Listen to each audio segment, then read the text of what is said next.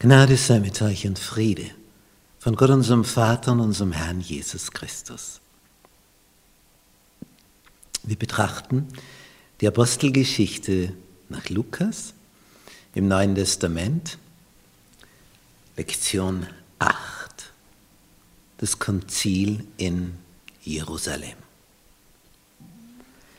Wir lesen in Apostelgeschichte Kapitel 15 in Vers 1, und einige kamen herab von Judäa und lehrten die Brüder, wenn ihr euch nicht beschneiden lasst nach der Ordnung des Mose, könnt ihr nicht gerettet werden. Nun, Brüder kamen von Judäa herab, nämlich aus der judenchristlichen Atmosphäre hier nach Antiochia in die heidenchristliche Atmosphäre. Jerusalem war gewissermaßen die Hauptstadt der ersten Judenchristen und Antiochia die Hauptstadt der ersten Heidenchristen. Was heißt das? Judenchristen, die, die aus den Juden herauskommen und Heidenchristen, Christen, die aus den Heiden herauskommen. Und dieser Satz hat das erste Konzil in Jerusalem ausgelöst der strittige Punkt. Die Beschneidung geht weit zurück zu der Zeit von Abraham. Denn es war ihnen verheißen, dass sie Nachwuchs bekommen würden, Abraham und Sarah, aber die Zeitbombe hat gedickt. Jahr um Jahr um Jahr verging. Und aufgrund dieses Fortschreiten der Zeit wurde man natürlich im Hause Abraham nervös. Und Sarah kam dann zu dem Schluss, wir müssen nachhelfen. Wie machen das die um uns herum? Nun, man nimmt eine jüngere Frau, die die Ehefrau bestimmt und sie gibt ihrem Mann diese junge Frau in die Arme, damit er mit dieser ein Kind zeugt. Und wenn die schwanger wird, dann wird bei der Geburt es so gehandhabt, dass sie auf dem Schoß der rechtmäßigen Ehefrau gebärt und das, was da herauskommt an Nachwuchs, gilt dann so, wie wenn es die Ehefrau geboren hätte. Also eine Art Leihträgerschaft. Sie übernimmt die Schwangerschaft, wird ein anderer Leib ausgeborgt dafür, gewissermaßen. Und so wurde Ismael geboren und es hat ausgesehen, dass das also so funktioniert hat. Aber Gott hatte etwas anderes geplant, etwas anderes vorgesehen und dadurch kam jetzt die Beschneidung herein. Letztlich führte das dann dazu, dass wirklich aus dem Leib der Sarah ein Kind heranwuchs, als sie 90 und Abraham 100 war. Und das wurde dann Isaak.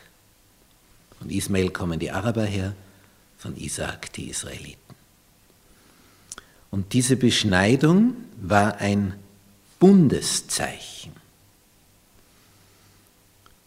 Und wer nicht beschnitten war, gehörte nicht zum Volk Gottes. Und wenn jemand vom Ausland kam und war ein Sklave in Israel, wenn er beschnitten war, dann galten für ihn die gleichen Segnungen, so wie wenn er aus den Israeliten herausgekommen, da geboren worden wäre. Die Beschneidung war also etwas, was die religiöse Zugehörigkeit auch dokumentiert hat.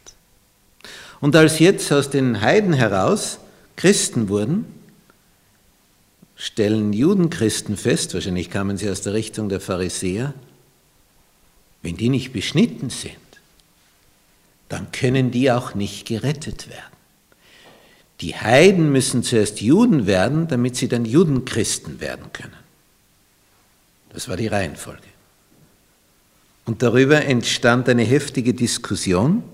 Es heißt in Vers 2 von Kapitel 15, als nun Zwietracht entstand, das waren also unterschiedliche Ansichten, und Paulus und Barnabas einen nicht geringen Streit mit ihnen hatten, da hat es ordentlich gekracht, ordnete man an, dass Paulus und Barnabas und einige andere von ihnen nach Jerusalem hinaufziehen sollten zu den Aposteln und Ältesten um dieser Frage willen. Denn es hat natürlich die Heidenchristen in Antiochia verunsichert. Dass da welche kommen und sagen, so könnt ihr nicht gerettet werden, lasst euch beschneiden. Die, die waren ja willig, alles zu tun, nur wenn es nicht nötig ist, warum sollen sie es dann machen? Paulus und Barnabas sagen nämlich, braucht ihr nicht, um gerettet zu werden. Die sagen, braucht ihr schon. Und dann stehst du einst vor Gott und was ist, wenn der dann sagt, er hätte nicht auf Paulus und Barnabas hören sollen, sondern auf die aus Jerusalem? Also sie wollen es jetzt wissen. Wie ist es jetzt? Müssen wir oder müssen wir nicht, um gerettet zu werden, beschnitten sein? Und das ist der strittige Punkt. Und deswegen kommt es zu dieser großen Beratung in Jerusalem und das droht die Gemeinde zu spalten, zu zerreißen, die frühe Christenheit. Dass eben da aus zwei völlig unterschiedlichen Kulturen die Christen herauskommen. Die Juden mit ihrer Vergangenheit, die Heiden mit ihrer Vergangenheit. Wie willst du das ineinander verflechten, dass das eine Einheit wird? Praktisch unmöglich. Und jetzt das noch mit der Beschneidung. Wie würden die jetzt in Jerusalem entscheiden? Das war das Spannende daran. Und es hing viel ab von dieser Entscheidung für die Zukunft der Einheit der Gemeinden. Was würde sich nun ereignen? Beschneidung. Die Beschneidung ist also das Bundeszeichen für das Volk Gottes und sie haben verächtlich, die Israeliten, die Juden, auf die Unbeschnittenen geblickt, die Heiden.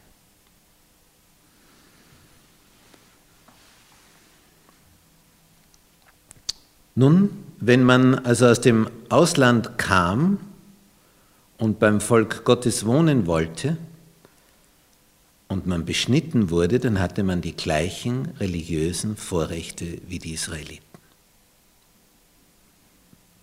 Es war also die Beschneidung gewissermaßen das Eingangstor in diese Welt des Judentums. Und ohne Beschneidung ist es dir verschlossen.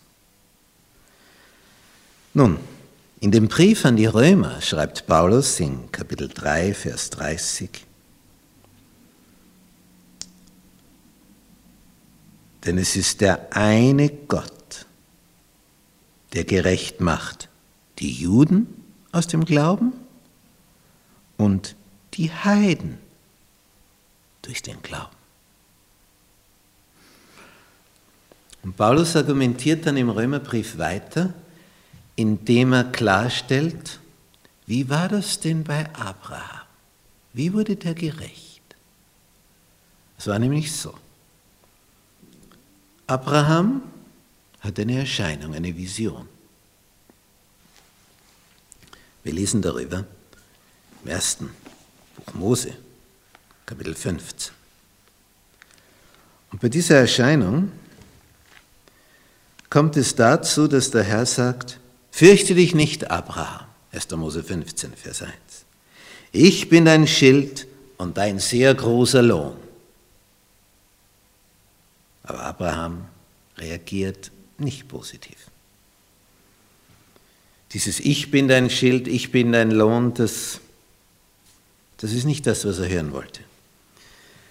Er sagt, Herr mein Gott, was willst du mir geben? Ich gehe dahin ohne Kinder und mein Knecht Eliezer von Damaskus wird mein Haus besitzen. Was willst du mir geben? Ich gehe dahin ohne Kinder. Das macht ihn bitter und traurig. So, wie reagiert Gott? Stille. Totale Stille. Dann redet Abraham weiter. Mir hast du keine Nachkommen gegeben. Und siehe, einer von meinen Knechten wird mein Erbe sein. Also dasselbe Thema wie vorher, nur in anderen Worten. Und jetzt redet Gott. Er soll nicht dein Erbe sein, sondern der von deinem Leibe kommen wird, der soll dein Erbe sein. Ah, da lauscht er. Es ist Nacht. Er hieß ihn hinausgehen. Sieh gen Himmel, zähle die Sterne. Kannst du sie zählen? Ja, da wird es schon schwierig. So zahlreich sollen deine Nachkommen sein. Und er hat nicht einmal ein Kind. Und da um die Sterne. Ist schon lustig. Der Gegensatz. Und jetzt kommt's. Und mit dem Vers argumentiert jetzt der Apostel Paulus. Da steht in Vers 7, Abraham, das heißt in Vers 6 schon, Abraham glaubte dem Herrn. Er hat kein Kind, sieht da oben die Sterne. Gott sagt, so viele Nachkommen wirst du haben. Und Abraham glaubt, obwohl er schon so alt ist. Und das rechnete er ihm zur Gerechtigkeit. Und jetzt fragt Paulus, war Abraham zu dem Zeitpunkt, wo er hier geglaubt hat, beschnitten? Ja oder nein? Er war zu dem Zeitpunkt unbeschnitten. Logische Folgerung, Beschneidung ist nicht nötig, um gerettet zu werden. Denn Abraham war hier unbeschnitten und er glaubte dem Herrn und das rechnete er ihm zur Gerechtigkeit. Nicht die Beschneidung, sondern den Glauben. Und danach kommt die Geschichte mit Ismael, wo Sarah, Abraham, Hagar, die Magd, gewissermaßen ins Bett legt, damit sie zu einem Kind kommen. Die Geschichte war danach und die Beschneidung war danach. Und vorher, Abraham glaubte dem Herrn. Das ist für Paulus das Argument zu zeigen, schauen, die Heidenchristen als Unbeschnittene, wenn sie glauben, auch ein Abraham hat als Unbeschnittener geglaubt und das rechnete ihm Gott zur Gerechtigkeit. Also muss es jetzt auch funktionieren. Die Beschneidung ist nicht nötig, um gerettet zu werden. Es ist ein eigenes Zeichen für das Volk der Juden, aber ist unabhängig von der Errettung und Erlösung. Das war seine Argumentationsschiene. Die Debatte. Nun, jetzt tagt dieses Gremium in Jerusalem. Zwei völlig unterschiedliche Ansichten. Und beide Ansichten sehr absolut. Die einen ohne Beschneidung keine Errettung, die anderen ohne Beschneidung doch Errettung. Ja, was stimmt jetzt? Was soll man da jetzt entscheiden? Nun, in Vers 7 heißt es, als man sich aber lange gestritten hatte, man kam also auf keinen grünen Zweig, stand Petrus auf. Und der bringt jetzt ein Argument. Ja, meine liebe Brüder, ihr wisst, dass Gott vor langer Zeit unter euch bestimmt hat, dass durch meinen Mund die Heiden das Wort des Evangeliums hörten und glaubten. Er erinnert an diese Geschichte mit dem Hauptmann Cornelius, wo er durch eine Vision begriffen hat, ich soll niemand unrein nennen, keinen Unbeschnittenen, von vornherein. Und Gott, der die Herzen kennt, hat es bezeugt und ihnen den Heiligen Geist gegeben, wie auch uns. Und das ist jetzt eine enorme Argumentation. Er sagt, waren die beschnitten? Das Haus des Cornelius und alle die, die er da eingeladen hatte, wo der Geist vom Himmel fiel, die in Zungen redeten, die getauft wurden, wer von denen war beschnitten? Keiner. Und Gott hat ihnen den Geist gegeben. Was heißt das? Kann man gerettet werden ohne Beschneidung? Siehe, war so. Gott hat uns so geführt. Ich wäre nie hingegangen ohne die Vision, sagt Petrus. Und er führt weiter aus, er hat keinen Unterschied gemacht, nämlich Gott, zwischen uns und ihnen, nachdem er ihre Herzen gereinigt hatte durch den Glauben. Warum versucht ihr denn nun Gott dadurch, dass ihr ein Joch auf den Nacken der Jünger legt, das weder unsere Väter noch wir haben tragen können? Vielmehr glauben wir durch die Gnade des Herrn Jesus selig zu werden. Ebenso wie auch sie. Gnade ist der Punkt, nicht Beschneidung. Da schwieg die ganze Menge still. Sie denken nach. Sie denken nach. Ja, da hat Gott was gemacht. Mhm. Und das macht sie nachdenklich. Und wenn man dann da weiterliest, dann kommt Jakobus, der Bruder Jesu, der Leibliche. Und er sagt ab Vers 13, ja, meine liebe Brüder, hört mir zu. Simon hat erzählt, wie Gott zum ersten Mal die Heiden gnädig heimgesucht hat, um aus ihnen ein Volk für seinen Samen zu gewinnen. Und dann zitiert er Bibeltexte und kommt dann zu dem Schluss, darum meine ich, dass man denen von den Heiden, die sich zu Gott bekehren, nicht Unruhe mache, sondern ihnen vorschreibe, dass sie sich enthalten sollen. Und jetzt kommen vier Punkte. Von Befleckung durch Götzen, von Unzucht, vom Erstickten, vom Blut. Das sind jetzt die Punkte. Denn Mose hat von alten Zeiten her in allen Städten solche, die ihn predigen und wird alle Sabbatage in den Synagogen gelesen. Da kommt nämlich eins dazu,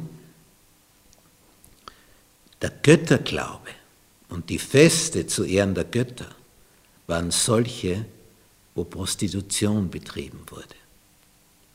Das heißt, dort waren Tempelhuren bei diesen fremden Göttern und wenn du mit denen verkehrst, schenken die Götter dir Fruchtbarkeit auf deinem Acker, auf deinen Feldern. Also du musst als israelitischer Bauer mehr oder weniger fast gezwungenermaßen dorthin gehen, um mit diesen Tempelhuren zu verkehren. Und das ist zutiefst heidnisch und völlig verkehrt, satanisch. Und die Punkte, die hängen hier zusammen. Unzucht, Pornea im Griechischen. Porno kommt davon. Das ist das eine. Und die anderen Elemente haben alle etwas mit Ernährung zu tun. Denn Gott hat geboten, kein Blut zu sich zu nehmen. Wenn jetzt ein Tier erstickt ist, ist das Blut drinnen. Blut selber sollst du nicht nehmen, das erstickte nicht. Und durch Befleckung von Götzen sollst du dich enthalten, denn bei den Götzentempeln wurde natürlich auch Fleisch dargebracht, geopfert und wenn Feste sind, dann gibt es jede Menge und es wird dann günstig auf dem Fleischmarkt verkauft. Aber es ist den Göttern geweiht. Und damit wollen sie nichts zu tun haben. Und hier sollen sie bewusst einen neuen Lebensstil anpacken, die aus den Heiden, die vier Punkte. Aber keine Beschneidung. Das war der Beschluss das apostolische Dekret. Jetzt war die Frage, als man sich auf das hin geeinigt hat, wie bringen wir das Ganze jetzt und das Volk zu den Heidenchristen? Das muss ja jetzt einen offiziellen Anstrich haben. Nun, die Apostel und die Ältesten beschlossen samt der ganzen Gemeinde aus ihrer Mitte Männer auszuwählen und mit Paulus und Barnabas nach Antiochia zu senden. Nämlich Judas mit dem Beinamen Bar-Sabas, nicht Barnabas, sondern Bar-Sabas, da ist ein S dazwischen. Und Silas, angesehene Männer unter den Brüdern, und sie gaben ein Schreiben in ihre Hand, also lautend. Es wurde ganz hochoffiziell formell. Es sollte also wirklich etwas sein, wo mit Autorität ausgestattete, mit Briefen ausgerüstete Brüder es dann weitergeben und sagen, schau, das ist der Beschluss. Zu dem Ergebnis sind wir gekommen. Wir, die Apostel und Ältesten und Brüder, wünschen Heil den Brüdern aus den Heiden zu Antiochia und Syrien und Zilizien. Weil Paulus will das ja dorthin tragen, wo er überall die Gemeinden gegründet hat.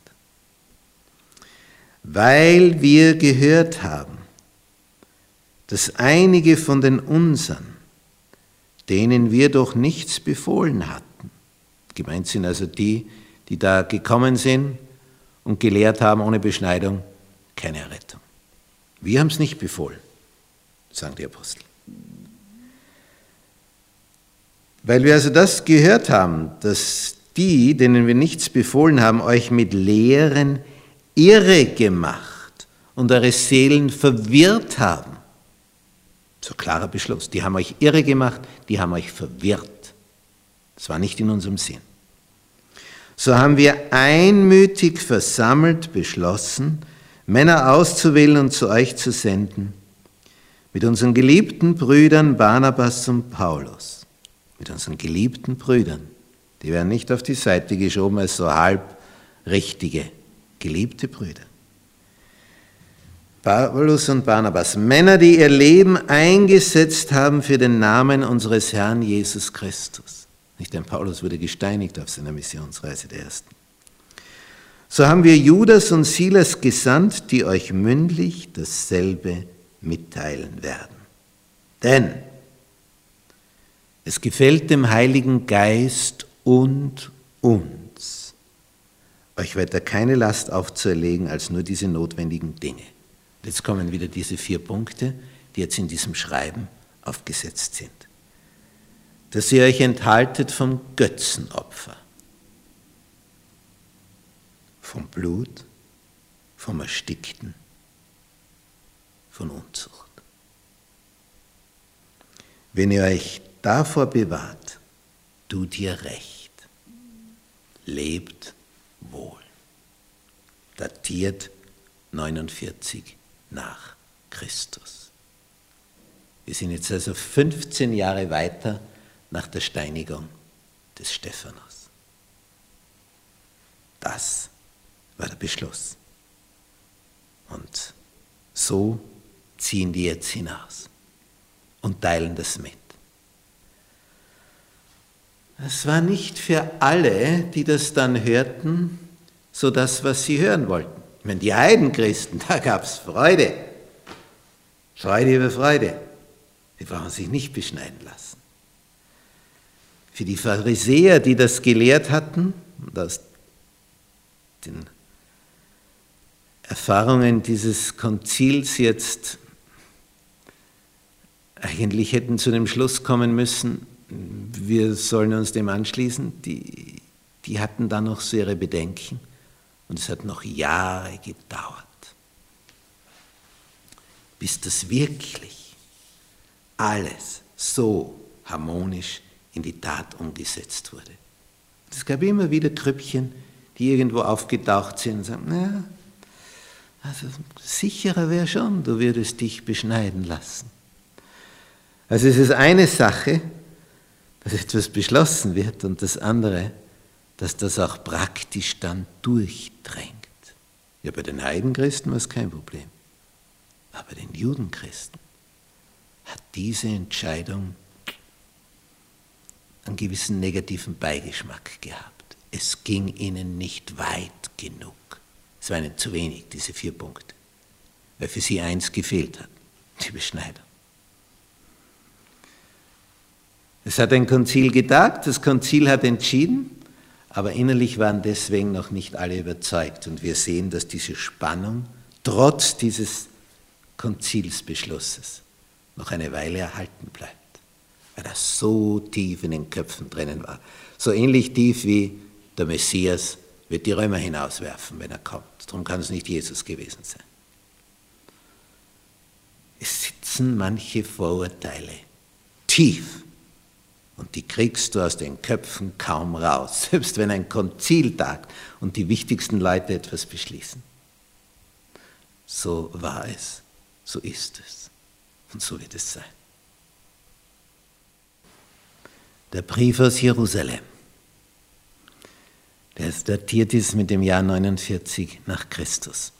Das ist also so gewissermaßen das älteste Dokument der frühen Kirche der Urchristen und das ging durch die Lande. Das war etwas, auf das konnte man bauen.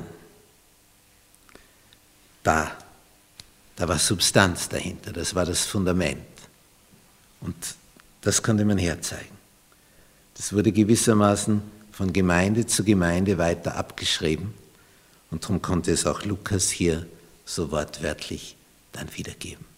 Lukas, der auch ein Heidenchrist war, hat das natürlich mit Freude auch vernommen. Was wäre wohl gewesen, wenn man das nicht so beschlossen hätte?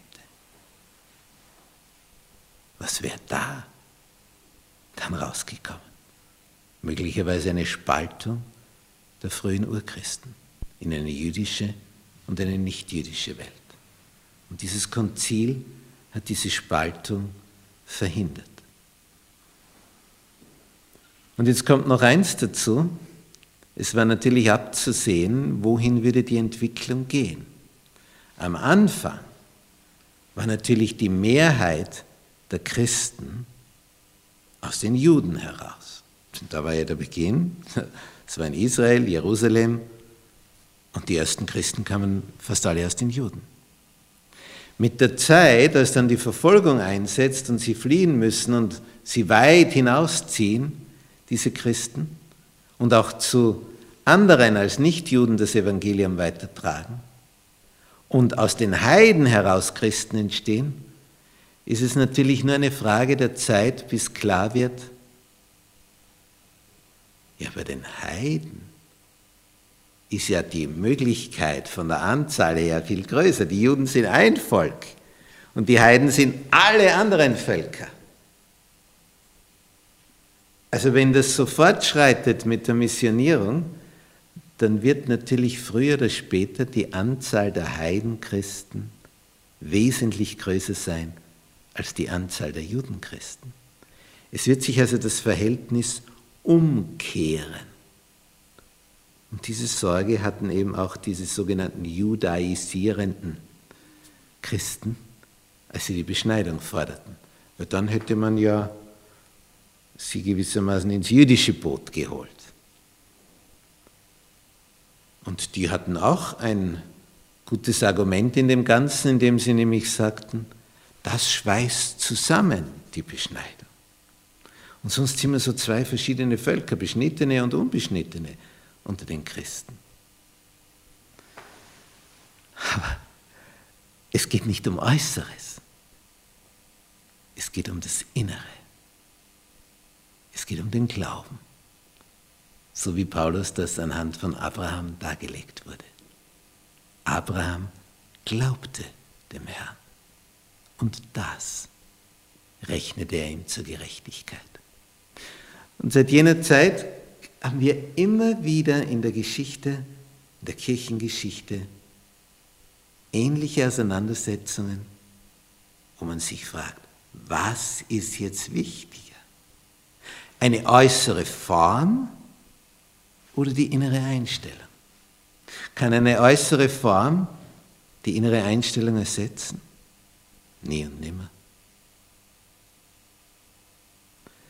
Wenn innere Einstellung, richtige innere Einstellung und äußere Form in Harmonie sind, ja, das ist das Optimum.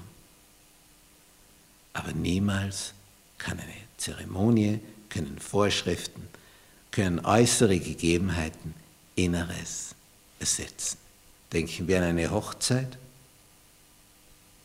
Wenn hier nicht wirklich Liebe da ist, sondern eher Liebe zum Besitz des Ehepartners und man aus diesen Erwägungen heraus diese Person heiratet, dann hat man nach außen die Form gewahrt.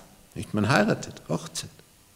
Aber innerlich schielt man auf das Losungswort vom Sparbuch und auf dieses und jenes. Sogenannte Heiratsschwindler. Die Form kann nicht die innere Gesinnung wettmachen. Im Idealfall deckt es sich. Im Idealfall. So auch in religiösen Angelegenheiten. So sollte es eigentlich sein. Form und Inhalt in Harmonie. Deckungsgleich. Zusammenfassung. Dieses Konzil, das in Jerusalem getagt hat, im Jahr 49 nach Christus, das erste, von dem uns berichtet ist, die erste große Zusammenkunft, wo also die Frage, wie, wie vereinen wir Heiden und Judenchristen, groß im Raum stand und die Gefahr einer Spaltung groß war. Barnabas und Paulus haben gekämpft für die Nichtbeschneidung. Und solche, die aus den Pharisäern herauskamen, solche Christen, haben gekämpft für die Beschneidung. Und das war nicht nur so eine lockere Diskussion. Das war hitzig.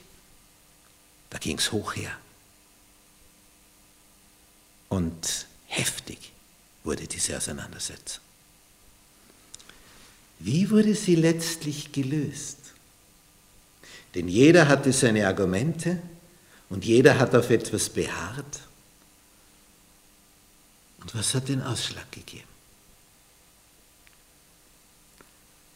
Als Petrus aufstand und erinnert hat an die Geschichte mit dem Hauptmann Cornelius und Petrus klarmachte, wer hat hier gehandelt?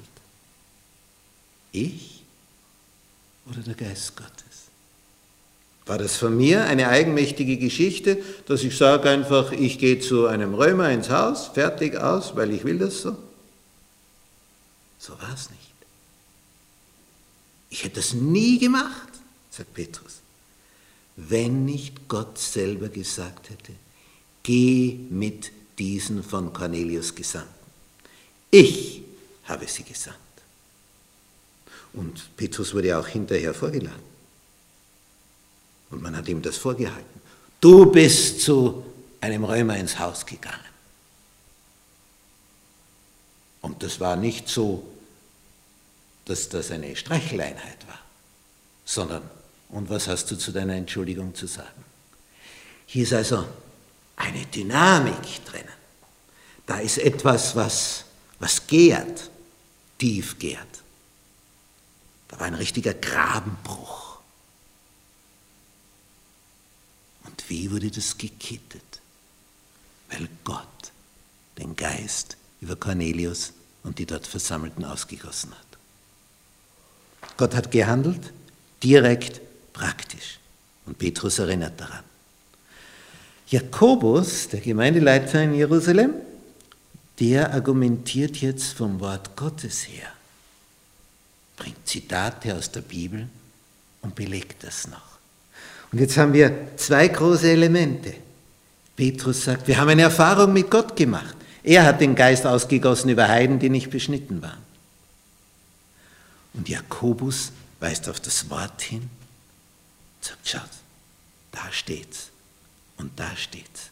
Wir können darauf bauen und danach handeln. Und so sollte alles als Fundament abgehandelt werden. Gibt es eine Erfahrung mit Gott darüber, eine praktische, direkte, wie etwas geschehen ist? können wir es begründen aus dem Wort Gottes. Es geht nicht darum, dass meine Meinung sich durchsetzt oder deine oder die von dieser oder jener Person. Es soll ja Gott das Ganze regeln. Und darum sind diese zwei Argumente, die ein Petrus bringt, praktische Erfahrung, die ein Jakobus bringt, es ist begründet im Wort, das sind die zwei Elemente, die letztlich den Ausschlag geben für die Entscheidung dieses Konzils. Was aber bedeutsam ist, es kommt nicht heraus, die müssen gar nichts tun. Es sind ja vier Punkte. Das heißt, wo etwas sehr Praktisches vorliegt, wenn Gott sagt, ist kein Blut, dann kann man das nicht einfach so wegwischen und den Heiden das gestatten, wenn sie Christen werden, wenn Gott sagt, mach's nicht. Das heißt, es werden so praktische Dinge des Lebensstils herausgegriffen. Denn das Blut geht ja weiter mit beim Erstickten, muss ja ausbluten, wenn es getötet wird. Darum schächten sie ja, die Israeliten, die Juden. Das heißt, sie schneiden eine entscheidende Schlagader auf, wo das Tier ausblutet. Und Götzenopferfleisch, das den Götzen geweiht wurde. Natürlich nicht tragbar, denn das ist ja die andere Welt, für die das zur Verfügung gestellt, geopfert wurde. Und die, der ganze Götzenopferkult Hand in Hand mit Prostitution, religiöser, verwobener Prostitution. Und diese Praktiken, falsche Ernährung, unmoralisches Verhalten, obwohl religiös eingefärbt, diese zwei Elemente, die gehören richtig gestellt. Und darum diese praktischen Hinweise, diese vier Punkte. Und das hat Juden und Heidenchristen zusammengehalten, dass das nicht auseinandergebrochen ist. Es war eine Weichenstellung von unendlicher Weisheit, die der Oberste gelöst hat. Glücklicherweise. Darum ging Segen davon aus. Amen.